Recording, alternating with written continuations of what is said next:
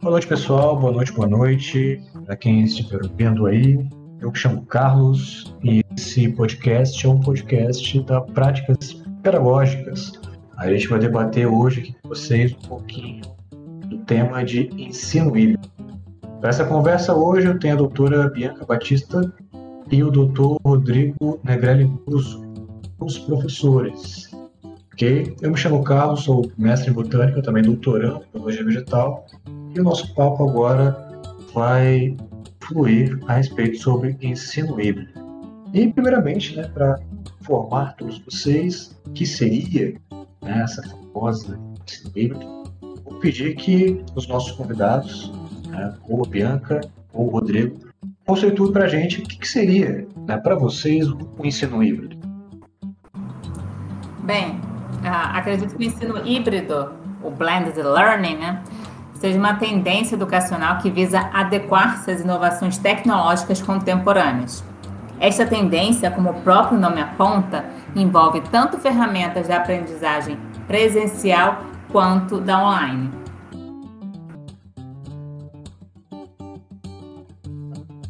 O ensino híbrido é, seria aquela mistura, né? Ou seja, você vai pegar um pouquinho do ensino presencial, um pouquinho do ensino né, à distância e, e fazer a mágica da, do ensino e aprendizagem acontecer. Você concorda com isso, Rodrigo? Exatamente. Então, ele seria uma combinação né, de um modelo anterior, né, passado, né, do ensino presencial, com algo que vem surgindo, né, utilizando novas tecnologias, que seria o ensino remoto, né, à distância. Então, seria um, uma mistura dos dois para tentar né, juntar os pontos positivos de cada modelo de ensino. Em teoria, isso daria muito certo. Né? Então, seria a junção de, de um modelo anterior com um novo modelo que vem surgindo e juntar os dois para tentar casar as características positivas. Show, show. Quais, são, quais seriam né, as principais características desse tipo de ensino? Né? Então, quanto à questão do, desse ensino híbrido, né, nós temos algumas características, como o modelo por competências, a sala de aula invertida, rotação por estações, laboratório rotacional e rotação individual. Vou falar brevemente sobre alguns, algumas dessas principais características que eu mencionei agora. Modelo de aplicação prática é uma relação entre conhecimento e prática para o desenvolvimento pessoal e profissional, ou seja, o aluno não ficaria preso apenas à teoria, mas também seria, né, instigado à questão da prática de tudo aquilo que ele aprende em sala de aula. Nós também temos a sala de aula invertida, né, que é o estudo da teoria no formato online antes da aula presencial. Ou seja, o aluno né, estudando, pesquisando sobre o tema que será abordado em sala de aula, irá, junto com o professor, construir a aprendizagem, né, o desenvolvimento do, de um determinado tema planejado para aquele dia. Nós temos também a rotação por estações, ou seja, nós temos diferentes atividades que são performadas por grupos de alunos. E essas atividades performadas, né, por esses alunos podem ser tanto presencial quanto online, e estão vinculados ao tema da, ao tema, né, da aula e representam cada estação. Ou seja, nós temos, né, grupos de alunos, né, de uma mesma sala de aula. Um grupo vai fazer uma atividade online, um outro grupo vai fazer uma atividade presencial, um outro grupo irá fazer uma, uma atividade híbrida, né? E depois haverá uma rotação desses grupos, né? Para que eles possam passar por todas essas etapas. Nós temos também um laboratório rotacional, né? Que os alunos utilizam o laboratório e utilizam a sala de aula e há o intercâmbio, né? Entre esses dois ambientes, né? Isso tudo é intermediado pelo professor. E, por fim, nós temos o roteiro individual, né, em que cada aluno recebe uma lista de tarefas para cumprir sem que necessariamente todos tenham que cumprir essa lista, né? Apenas aqueles que o professor julgou necessário. Ou seja, talvez alguns alunos, né, apresentem, né, talvez alguma dificuldade, né, em relação a determinadas atividades, né, e alguns roteiros, né, serão é, concedidos para alunos individualmente, sem que né, o aluno sinta-se excluído é, acerca de uma determinada disciplina. Esses seriam aí os, os principais características.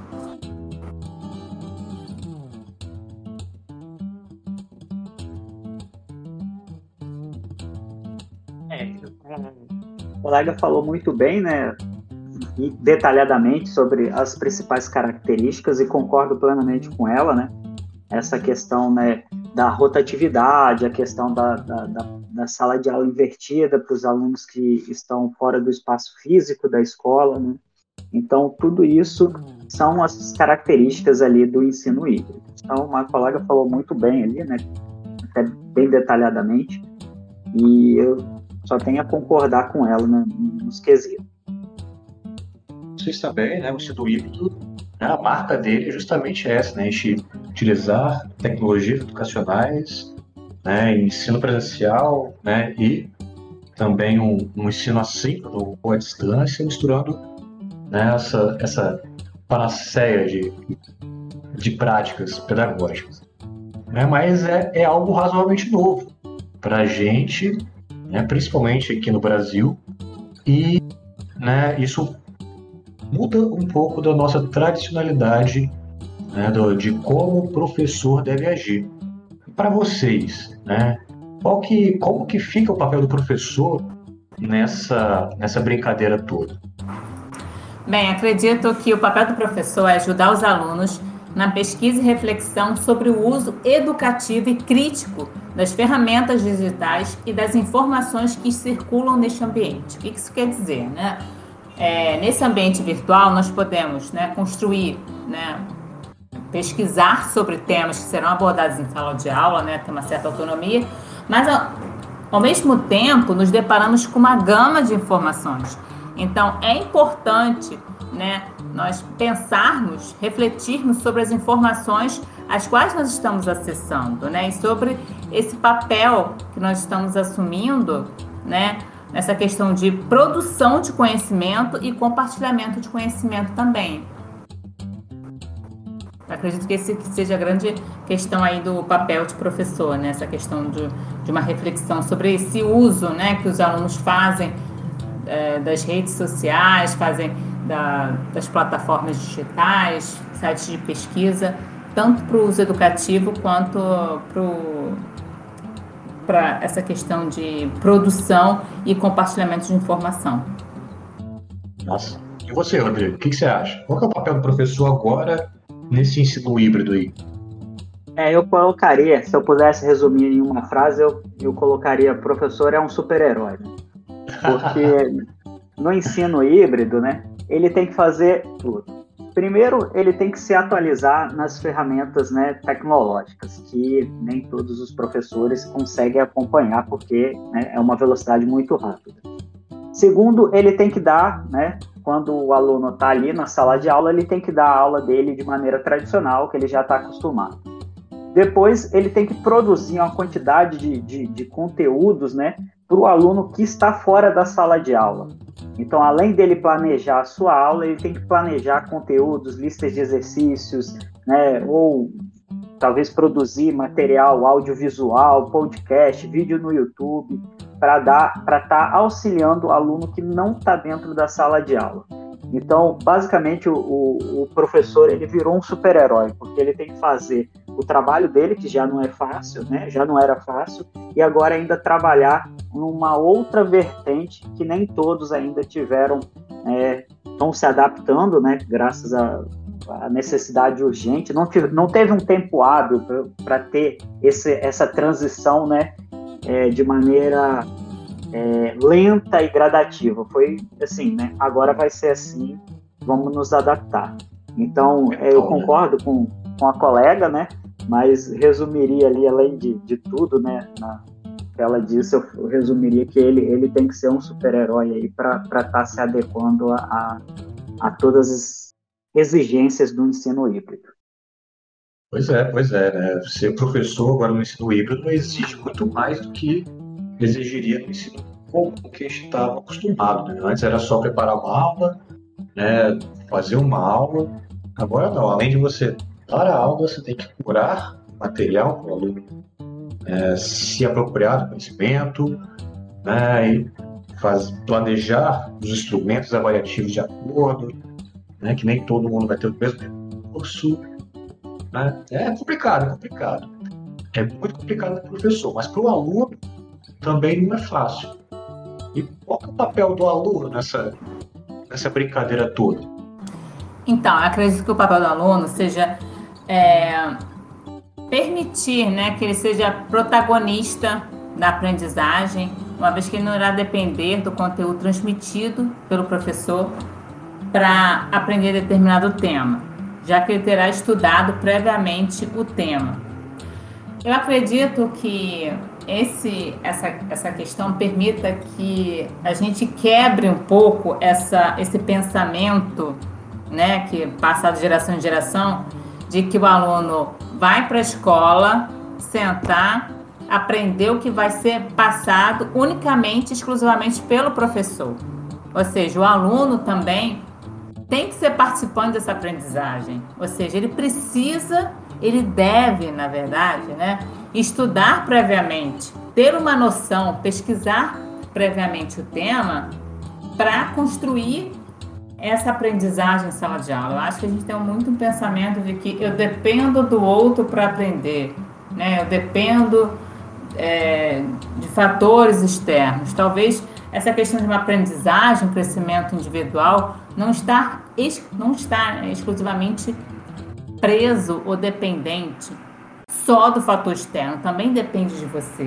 Ou seja, também depende, né, para que a aprendizagem efetiva realmente ocorra, também é necessário que o aluno aprenda, reflita sobre a necessidade e a importância dele pesquisar sobre o tema que vai ser abordado na sala de aula, para que no dia da aula, né, tanto virtual ou presencial, ele possa contribuir e ser um coparticipante daquela aula ali que vai estar acontecendo. É, fantástico. E você, Rodrigo? Então, do ensino híbrido, o aluno ele, ele passa a ter agora uma necessidade de ser um aluno participa de maneira ativa, né? Antigamente já se trabalhava o conceito, né? Mas agora teve que ser teve que ir para a prática, porque quando ele está na sala de aula, ele está assim ali, né? Ele pode se dar o luxo de ser um agente passivo, mas quando ele está em casa, ele que tem que organizar seu horário de estudo, ele que tem que né, assistir o material, procurar, tirar dúvida. Então, o, o aluno passa a ter um papel ativo, né, realmente ativo no, no processo de ensino-aprendizagem. Então, eu acho que o, o, isso daí, né, talvez a longo prazo vai contribuir bastante, né, para realmente o processo, a mudança, né, desse processo tradicional ocorra. É, isso é verdade. A gente está vivendo a mudança do paradigma né, da escola. Os alunos aí iam para a sala e fingiam que aprendiam. Né? Agora eles têm que dar conta, né, arrumar o seu um ânimo para ser o protagonista do seu, da sua aprendizagem. Né? Não adianta né, simplesmente estar presente, tem que querer ir atrás né, e ter o ímpeto de ir atrás. Mas Contudo, porém, entretanto, todavia, né, existe uma ponte né, entre o professor, que agora né, pode estar tanto presente quanto né, distante, e o aluno, também pode estar tanto presente quanto distante. São as tecnologias educacionais. Fazer essa cola. Qual que, na opinião de vocês, né, qual que é o papel das tecnologias educacionais dentro do contexto do ensino híbrido? É, eu acredito que essas tecnologias digitais, né, elas permitem né, que o aluno possa atuar de forma autônoma na aquisição de conhecimento, assim como no compartilhamento né, de conhecimento e de informação. Né? Eu acredito que a partir do momento que, o aluno em casa né, pode acessar tanto o ambiente virtual de aprendizagem quanto outras ferramentas, ele pode sozinho, construindo conhecimento sobre um determinado tema, compartilhar com os amigos, né, uma determinada informação e nesse mesmo ambiente aí e construindo junto com os amigos, né, essa questão do um compartilhamento de informação sobre o tema, né, que foi ou será abordado em sala de aula. Né? Nós sabemos que hoje em dia muito, é, muitas é, plataformas digitais, né, ou de redes sociais, né, são muito utilizadas aí pelos pelos alunos, tal, tanto jovens, tal. E eu acho que também essas podem ser ferramentas, né, utilizadas em prol do ensino, né? Obviamente aí, como eu havia dito sobre o papel do professor, né, essa questão da abordagem de, de uma reflexão sobre o uso, né, da, dessas questões das tecnologias também, né? Porque essas plataformas de redes sociais, né, além de servirem né, para uma questão de uma socialização, também podem ser úteis para aprendizagem, né? Instagram, Facebook, YouTube, né? Podem ser plataformas que você pode tanto interagir, né? Para questões extra classe, mas também você também pode utilizar essas plataformas para né, interagir e até mesmo para aprender sobre determinados assuntos. Né? A questão é, é ter uma, uma conscientização, né, uma reflexão sobre como essas tecnologias, né, tanto redes sociais como outros tipos de ferramentas de, aprendi de aprendizagem virtual, podem ser úteis e importantes né, para essa aquisição de, de, de conhecimento, assim como compartilhamento de conhecimento e informação. Fantástico, isso. Você, Rodrigo, o que você pensa a respeito das tecnologias educacionais nesse contexto? Exatamente. As tecnologias educacionais vão ser, são, né, estão sendo o meio que permite que o ensino híbrido aconteça. Sem elas, né, não seria possível né, a, a, execução do ensino. Então, é, essas tecnologias é o que viabiliza tudo e graças a ela, né, a, o modo de educação, né, seja com pontos positivos ou negativos, né, o processo de ensino-aprendizagem está sendo modificado, está, está sofrendo, né, uma, eu diria, uma evolução. Uma evolução muito notável, né? Que antigamente, pelo menos na nossa época, o que a gente tinha de fonte de estudo de conhecimento eram livros correto? Agora nós temos centenas de milhares de livros, né, simplesmente no toque da mão. Então as tecnologias educacionais estão aí para não só facilitar esse acesso né, pra, para o conhecimento, como dinamizar, né, às vezes gamificar um determinado tópico, né, traz, modificar como a informação é passada. Isso é extremamente importante, né, julgo eu, dentro do contexto da, do ensino e aprendizagem. E né, a gente está vivendo, todos nós como professores, né, a gente está vivendo alguns momentos bem uh, instáveis que tange a educação. E o ensino híbrido ele tem as suas vantagens e tem as suas desvantagens também. Para vocês, quais são as principais vantagens e as principais desvantagens que vocês conseguem elencar a respeito disso? Então, acredito que assim, uma, a, questão da vantagem né, seja conceder maior autonomia e flexibilidade aos estudantes. Né? Uma autonomia, essa questão deles poder, deles terem, serem é, é, estimulados né, a pesquisarem, estudarem, né, sobre determinados temas que serão abordados em sala de aula, sim, né, sem, sem essa concepção de que para aprender um tema ou uma disciplina, primeiro eu tenho que ir para a aula para depois aprender. Não, primeiro eu tenho que aprender para que a aula realmente, de fato, aconteça e que seja de fato produtiva. E a questão da flexibilidade é permitir né, que os alunos tenham acesso às aulas ou estudem os conteúdos em todo e qualquer é, plataforma ou dispositivo móvel, né? Ou seja, eles podem estar num, na praia ou podem estar em outro local, no carro, tal, com o celular, né, pesquisando determinado tema ou acessando um ambiente virtual de aprendizagem ou eles, e eles podem né, acessar esse ambiente também em casa, em qualquer horário. Eu acho que essa questão da flexibilidade também é algo muito interessante.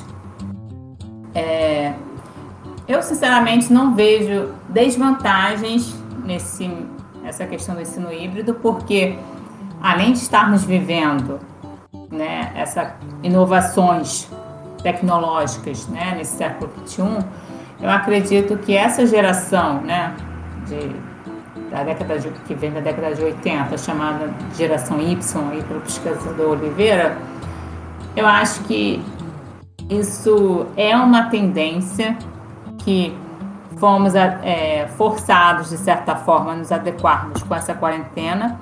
Eu acredito que seja um caminho sem volta essa questão do ensino híbrido.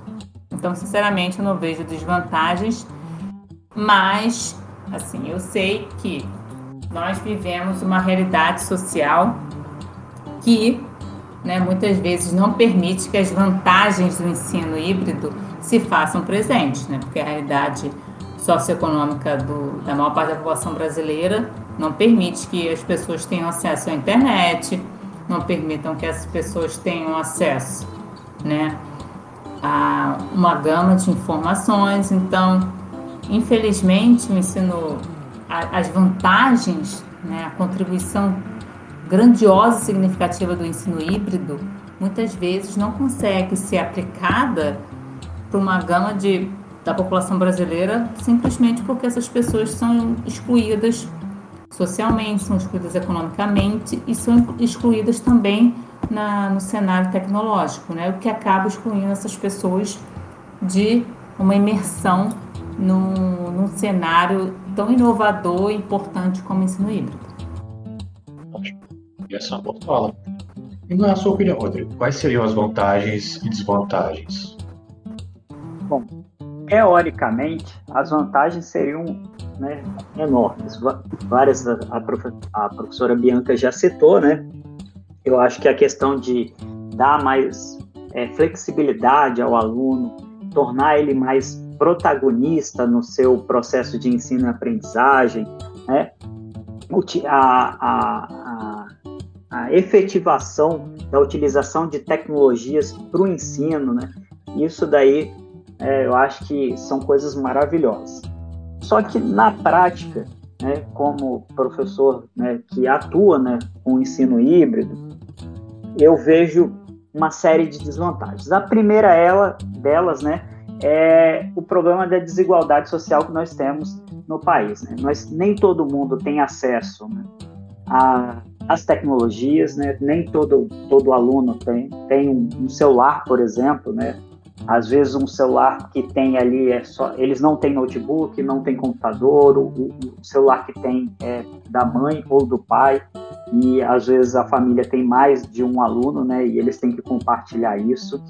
Você tem a questão né, do, da internet no Brasil, que ela é de péssima qualidade, não importa né, o valor que você paga, ela é ruim, ela pode ser né, a velocidade ultra né, veloz, mas ela, tem, ela não tem uma conexão estável. Isso faz com que né, você, você tenha problemas na transmissão né, de, de uma aula síncrona, você tem problemas com é, a própria boa parte da população não tem acesso a, a uma a, a internet, por exemplo, né, livre ou quando tem no celular o pacote é limitado, então você tem esse problema, é, o problema no qual né, o ensino híbrido ele tende a separar mais ainda né, aumentar, separar as classes e aumentar a desigualdade social, porque você vai ter ensino democrático, né?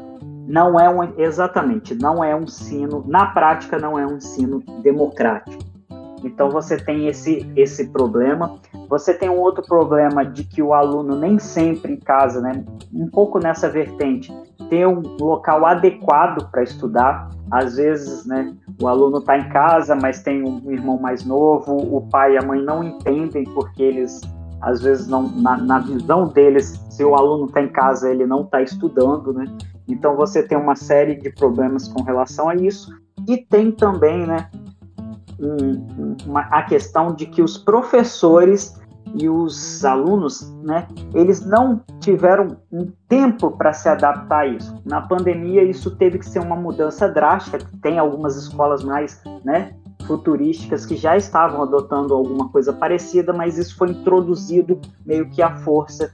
E aí você tem a questão de que é, tem alunos que sentem a falta do ensino presencial porque acha, né, o ensino remoto que eles não conseguem aprender sem um professor estar tá lá explicando. Não é a explicação do professor, mas sim a presença do professor, né? Eles acham o sistema é, híbrido, né? Pelo menos a parte, né, digamos, remota do, do híbrido, eles acham um ensino frio, um ensino que não tem ali aquela questão, né, a troca humana, a troca de conhecimentos que vai além do conteúdo né, dentro da sala de aula vai além do conteúdo teórico, né, e sim a troca de experiências, às vezes do profissional com os alunos e vice-versa.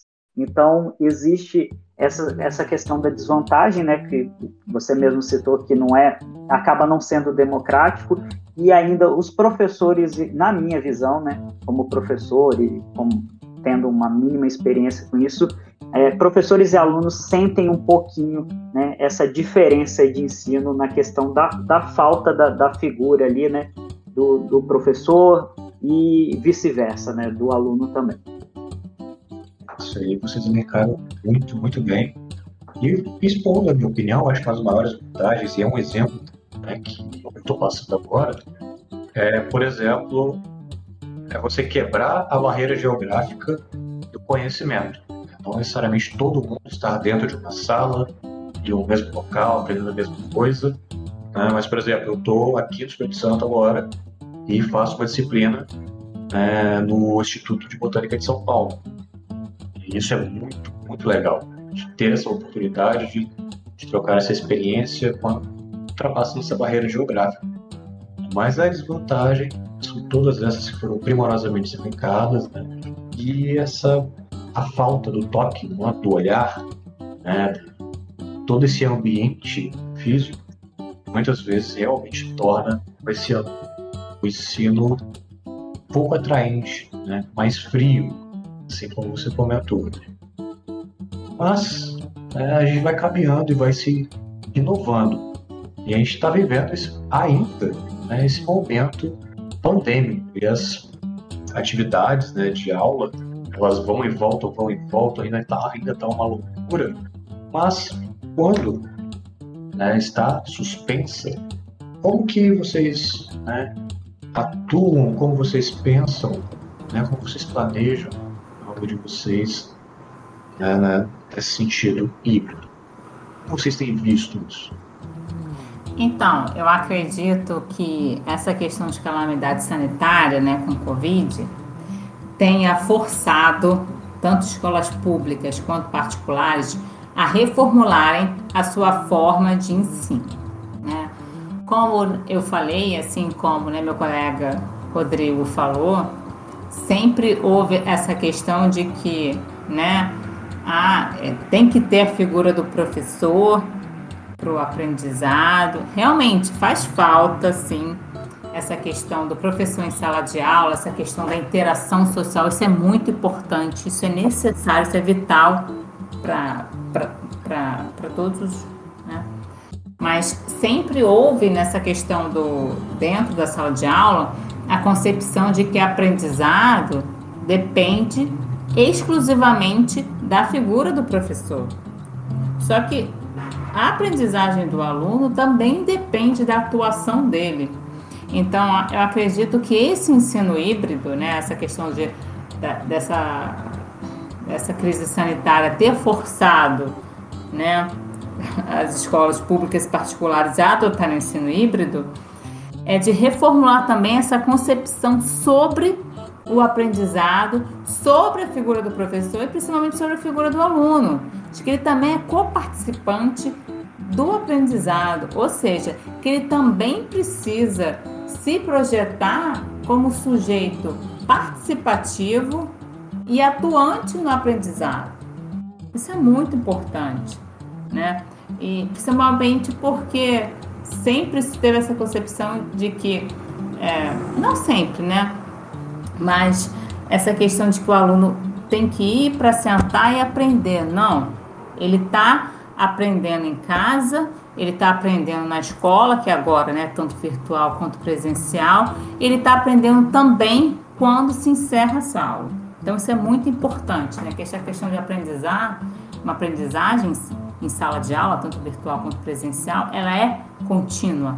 Ela começa antes da sala de aula e ela deve ela começa né, antes da, da aula e ela deve continuar depois da aula, né?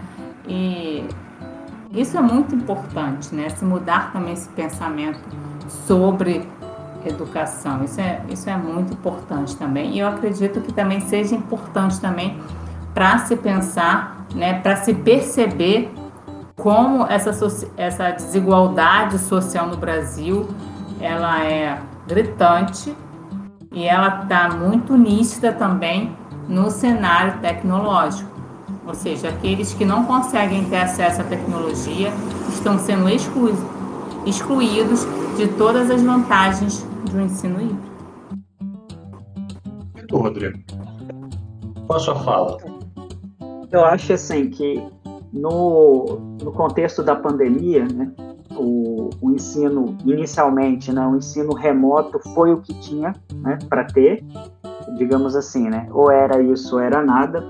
Né, e agora, né, no momento atual, digamos, uma evolução, né, porque o ensino remoto é uma mudança muito brusca. Né, e aí todas, as, todas aquelas desvantagens do ensino híbrido, né, elas se, se intensificam.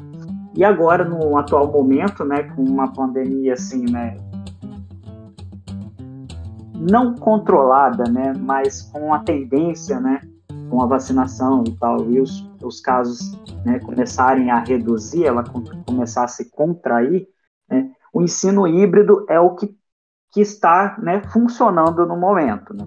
Então, eu acredito que o, a pandemia né, foi um pontapé para um teste de um novo modelo de ensino que aí, claro, né, como a gente disse, vai ter vantagens, vão ter desvantagens, e, mas isso foi posto à prática e não na teoria. Vimos na prática lá o que está funcionando e o que não está funcionando, e eu acho que isso pode se contribuir muito para que mude, né, ou não, né, aí vai depender né, da, de, das avaliações, né, do, mas se pôde colocar na prática o ensino híbrido na educação coisa que antes, né, se não tivesse ocorrido, né, infelizmente, a pandemia,